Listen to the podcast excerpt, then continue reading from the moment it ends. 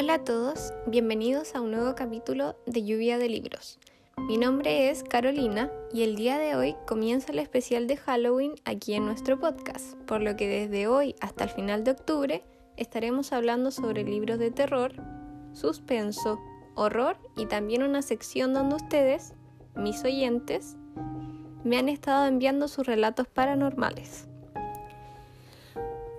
Así que, por lo tanto, el día de hoy comenzaremos con dos libros bastante interesantes para iniciar nuestro especial. Estos libros son Berserk de Tim LeBon y El ciclo del hombre lobo de Stephen King. Entonces, comenzaremos este especial con Berserk, ganador de los premios August Derlet, Bram Stoker y British Fantasy. La primera impresión que tuve al ver este libro y su portada fue que tenía que ver algo relacionado con zombies.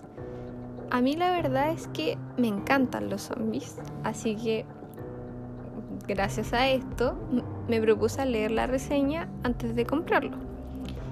Y vaya qué equivocada estaba. La reseña nos habla de algo completamente diferente, algo único, algo macabro, pero a su vez extraordinario. Antes de comenzar, debo avisar que la reseña puede contener un par de spoilers. La verdad es que no quise dar grandes detalles de lo que sucedía, porque me gustaría que este podcast le generara la suficiente intriga como para que deseen leerlo. Entonces, la historia nos cuenta la vida de Tom Roberts, luego de que perdiera a su hijo en un extraño accidente en el ejército en el que un piloto le disparó a 15 hombres por equivocación, ya que los confundió con un transporte de tropas. Acá ya tenemos el primer suceso extraño. ¿Por qué un piloto iría a dispararle a un transporte de tropas sin tener una orden? Porque todos coincidimos en que las personas no disparan a diestra y siniestra y menos en el ejército, para evitar exactamente este tipo de situaciones. Lo que más le intrigó a nuestro, a nuestro protagonista Tom es el por qué los 15 ataúdes de los hombres fueron sellados bajo tierra, lo que significa que no se identificó ningún cuerpo, no hubo autopsia y tampoco se hizo un funeral por lo que Tom nunca pudo comprobar si su hijo había muerto realmente, así que él sigue en constante duda. Pero lo peor de todo es que no obtiene respuesta alguna hasta que una noche, en una de sus tantas salidas nocturnas a beber, se dirigió a una taberna y luego de un par de minutos allí escuchó a dos hombres que trabajaron en el ejército hablar del campo de tiro donde su hijo murió, Born Down. Tom escuchó a la lejanía atentamente la conversación, ya que asumía que estos hombres podían saber lo que había sucedido y por qué los cuerpos habían sido enterrados de esta manera. Pero la sorpresa de Tom fue mucho mayor al escuchar que en ese lugar habían monstruos. Si bien podríamos esperar una reacción de miedo o temor en nuestro protagonista, este comentario aumentó aún más su interés y lo intrigó considerablemente, por lo que decidió dirigirse a la mesa donde se encontraban los dos jóvenes y comenzó a entablar una conversación con uno de los ex soldados llamado Nathan King, quien reiteró incontables veces que en ese lugar habían monstruos. Incitado por su esposa Jo, Tom emprende un viaje con ella a Salisbury para conmemorar la muerte de su hijo. Este era el ritual que hacían todos los años en la fecha en que su hijo había fallecido. Pero a Tom ya le causaba molestia hacer esto constantemente. Primero, porque era doloroso ir a un lugar donde no había absolutamente nada. Y segundo, porque no existía la, certeza de que su hijo estuviese verdaderamente muerto. Así que nuestro personaje toma la decisión de descubrir la verdad, cueste lo que cueste, por lo que se dirige hacia el lugar donde su hijo falleció en busca de su, en busca de su cuerpo y la verdad detrás del accidente. Y bueno, es aquí donde las cosas em, comienzan a tornarse interesantes, ya que nuestro protagonista llega al campo donde le fue indicado a través de un mapa que King, el ex soldado del bar, le dio, y donde supuestamente encontraría el cuerpo de su hijo y de los otros 15 soldados. Cuando Tom llega al lugar, tras atravesar un par de vallas de seguridad, comienza a cavar en el lugar donde se encontraría la supuesta tumba. Pasa horas y horas cavando bajo el eterno sol de verano hasta que llega a su destino. Pero he aquí lo increíble. En este punto donde Tom estuvo cavando por horas, no encuentra a ninguno de los 15 soldados. Y eso incluye a su hijo.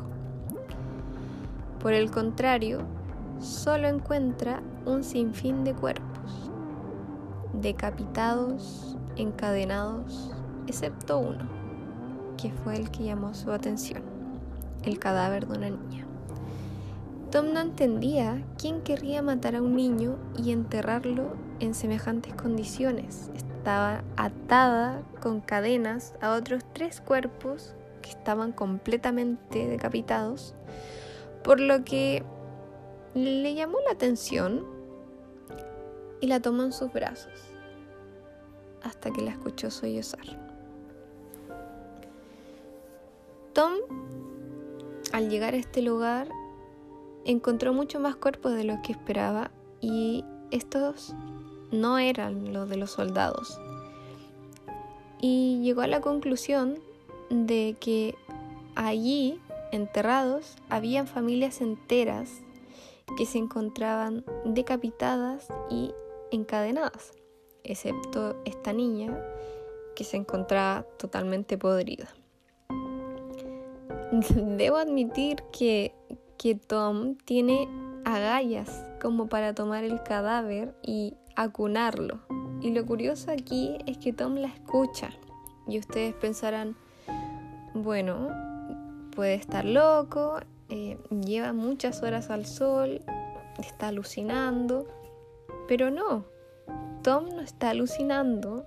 Y esto es lo que empieza a ser interesante la historia. Entonces, Tom sujeta el cadáver de la niña, que más adelante nos enteramos de que se llama Natacha, y la verdad es que Natacha no está muerta. Sí, así como me escucha, no está muerta. Natacha tiene la habilidad de poder comunicarse con Tom telepáticamente. Y Tom no comprende cómo un cadáver puede hacer semejante cosa. Entonces, Natacha sujeta fuertemente el brazo de Tom, pero él no puede creer realmente lo que está sucediendo. ¿Cómo es posible que un cadáver que lleva muchos años bajo tierra pudiese estar realmente vivo y le susurrara cosas? Entonces, ya de aquí en adelante, nos vamos a ver envueltos en un montón de sucesos extraños que invaden a nuestros personajes. Pero realmente no, no quiero darles un spoiler de, del final o de lo que sucede más adelante, porque hay muchos hechos puntuales que tienen que ser leídos para poder ser comprendidos. Así que lo único que realmente puedo adelantar es que Natacha es un berserk, lo que quiere decir eh, una especie de mutación salida de un laboratorio del ejército. donde todo se le salió de control, eh, llevándolos a ocasionar una masacre. Y también surge la duda de esta duda que mencioné anteriormente, ¿por qué Natacha puede hablar y moverse si está muerta? Y la verdad es que a medida que uno va leyendo el libro o las primeras páginas del libro, empiezan a surgir muchas, muchas dudas que se van resolviendo claramente ya a medida que uno avanza. Así que yo los invito a leer este libro para que puedan contestar ustedes mismos estas preguntas. Me gustaría poder hacerlo yo, pero la gracia de este especial es dejarlos intrigados. Y los dejo con una frase, y yo diría que es la frase célebre del libro, porque aparece directamente en la portada. Porque la muerte no es el fin, a veces es solo el principio. Una gran cita para pensar en todas esas dudas que surgen luego de leer la reseña de este intrigante libro. Ahora nos dirigimos a la crítica. A ver, Tim Le tiene una manera de narrar la historia que hace que se lea bastante rápido y que te atrapa desde las primeras páginas. El hecho de encontrarte con un padre desesperado y destruido que con tal de saber qué le ha pasado a su hijo, excava una fosa llena de cuerpos y escucha a una niña muerta sollozar. Con solo leer eso ya te deja completamente enganchado y queriendo buscar respuestas. Debo mencionar que este fue y es en realidad el primer y único libro de Tim Le que he leído. Y para ser la primera vez que he leído algo de él, me gusta bastante la manera en la que desarrolla la historia, eh, cómo detalla las cosas y, y me gustaría saber de, parte de él cómo surgió esta idea, porque es bastante curiosa. Pero sí, debo admitir que tiene una pluma maravillosa Em, el libro está escrito de una manera increíble. Em, más adelante, cuando se sepa mucho más de los Berserk, em, los va a detallar, van a ser mucho más detallados y en general toda la historia va a responder a todas las dudas que puedan haber quedado en este momento. Así que para finalizar, Berserk es una historia para todos los que desean leer una historia de terror única y diferente. Así que se los recomiendo en un 100%, sobre todo si quieren introducirse en este tema de los zombies, pero en una categoría distinta. De aquí en adelante pasamos a la reseña 2 y vamos a hablar de El ciclo del hombre lobo. Stephen King es uno de mis escritores favoritos, por lo que no podía no escoger una de sus obras. Decidí elegir El ciclo del hombre lobo, que además de ser un bestseller, encaja perfectamente en esta temática del día de hoy sobre criaturas fantásticas y aterradoras. El ciclo del hombre lobo es un libro ilustrado que nos va relatando la historia de un pueblo llamado Taker's Mill y cómo van ocurriendo diversos sucesos desde enero hasta diciembre. Esta reseña no va a ser demasiado extensa, ya que como nos van relatando todos estos sucesos en el transcurso en que pasan los meses, son hechos puntuales los que marcan cada época y mes del año, dando aviso al pueblo de que el hombre lobo ha vuelto. Durante enero es que llega el hombre lobo o el werewolf a Taker's Mill y su primera víctima es un hombre llamado Arnie Westrom, quien intentó defenderse de las garras del invencible lobo fracasando en el intento. Arnie fue descuartizado, por lo que el ciclo del hombre lobo había comenzado. Luego pasamos al mes de febrero, donde el hombre lobo nuevamente atacó, Esta vez su víctima fue una mujer llamada Estela, que llevaba siendo vigilada durante toda la noche de San Valentín, hasta que finalmente el lobo puso sus patas delanteras sobre la cama. Sus ojos amarillos estaban fijamente clavados en ella. Finalmente, el lobo se echó sobre ella. Nos saltaremos un par de meses donde se ha estado repitiendo el mismo patrón. Asesinatos aleatorios, gente asustada por este ser desconocido que acecha por las noches, la paranoia colectiva y la búsqueda de soluciones. El mes de agosto se basó exclusivamente en la intensa búsqueda del hombre lobo, ya que se sospechaba de que podía ser una persona que vivía en el pueblo y por eso conocía todas las casas y lugares que frecuentaban las personas asesinadas o sus víctimas. La policía de Takers Mill intentaba en lo posible cambiar em, o modificar la angustia de los habitantes eh, haciendo diferentes actividades para poder distraerlos y que no se sintieran tan atemorizados también. Y también obviamente buscaban poder dar fin a esta masacre.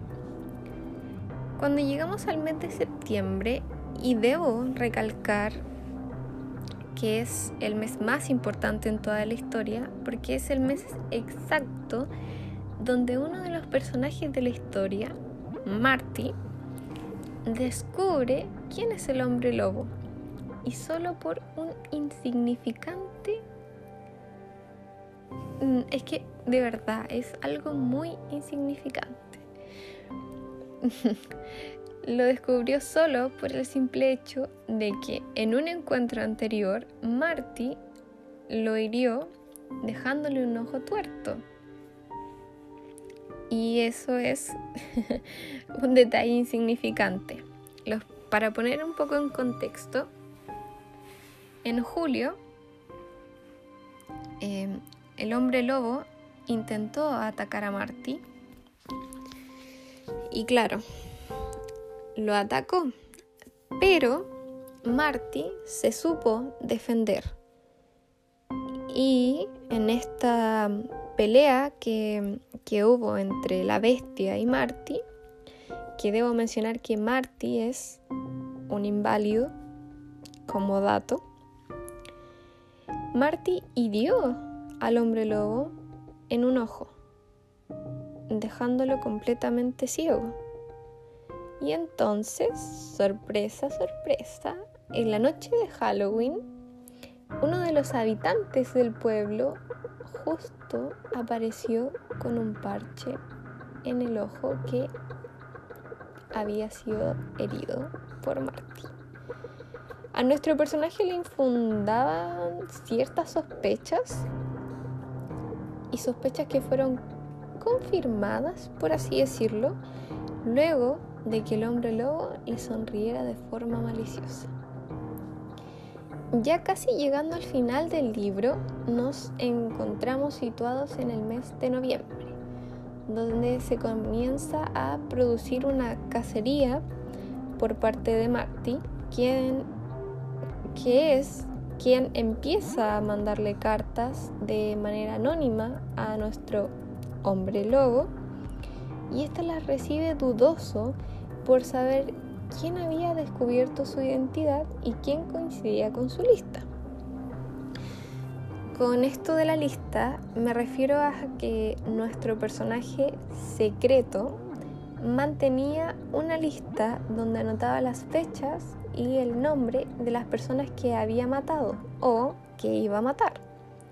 Por lo tanto, según las fechas que cuenta la historia, Marty, como mencioné anteriormente, era la víctima del mes de julio. Pero el hombre lobo no recordaba esto, por lo que solamente se juró a sí mismo encontrar a su acosador y silenciarlo para siempre. Y ya llegados al final de esta historia, nos situamos en el último mes del año y tan esperado por la época de Navidad, diciembre. Marty decide que esta será la fecha para acabar con la bestia y revelar la identidad de esta a todo el pueblo de Taker's Mill para que la incógnita por fin sea revelada y también para que obtenga su merecido.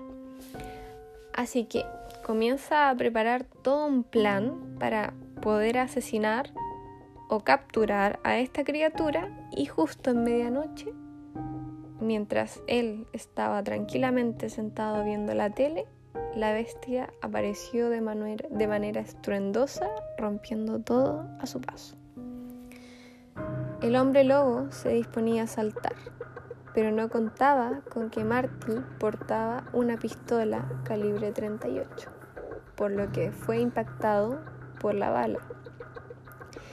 Y el hombre lobo comenzó a retorcerse, chocando con todo su paso y dejando todo lleno de sangre. Pero el hombre lobo no se quería dar por, por vencido. Él sabía que Marty lo había descubierto y no podía dejarlo ir. Entonces el hombre lobo volvió a saltar sobre él y Marty volvió a disparar. Y luego el único ojo de la bestia se apagó, igual que una vela bajo el soplo del viento.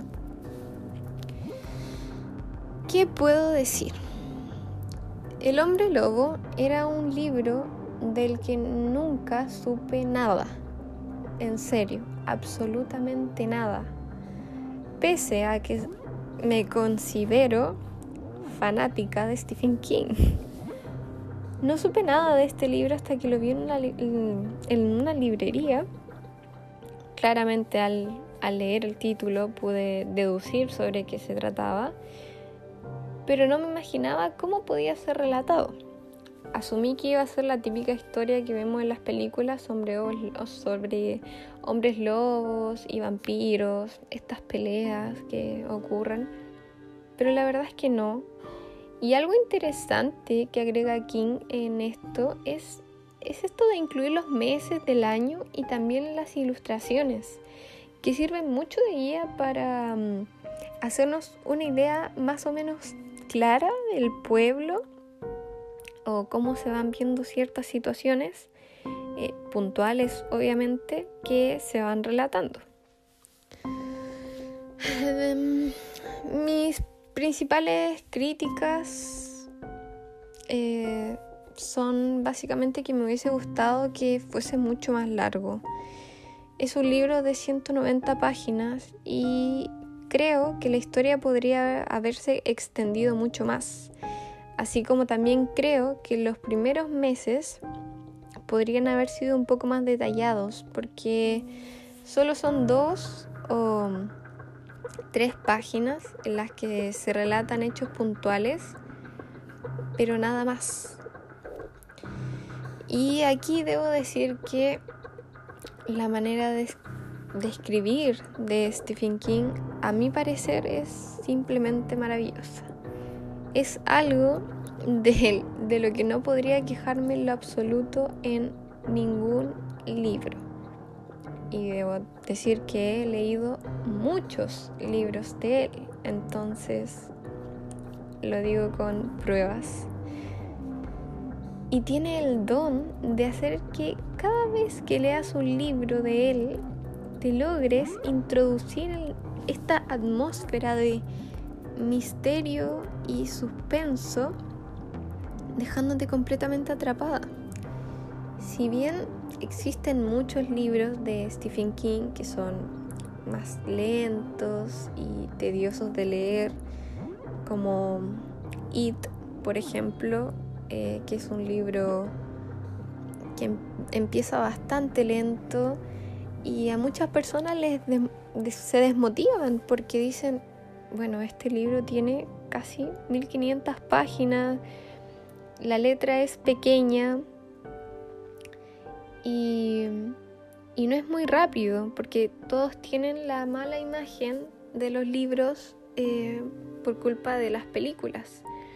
Muchos creen que que It, poniendo de ocupar este ejemplo, em, que el libro va a ser exactamente igual a la película, que ya desde el primer momento va a haber acción y todo eso.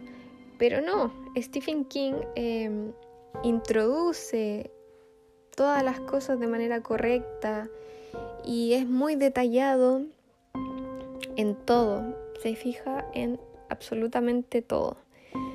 Entonces, eh, bueno, si alguna vez a alguno le ha interesado leer algo de Stephen King, pero no, no se atreve por esto de que mencionaba anteriormente, que son muy lentos o muy tediosos, considero que el ciclo del, del hombre lobo podría ser un buen comienzo para integrarte eh, a todos estos mundos que crea King y también adaptarse a su manera de escribir, ya que este libro es rápido, las letras son relativamente grandes y es corto.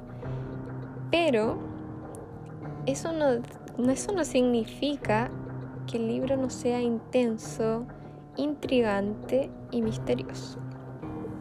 Y lo mejor es que aún no saben quién es el hombre lobo, lo que lo hace muchísimo más interesante aún a la hora de considerar agregarlo a su lista de libros.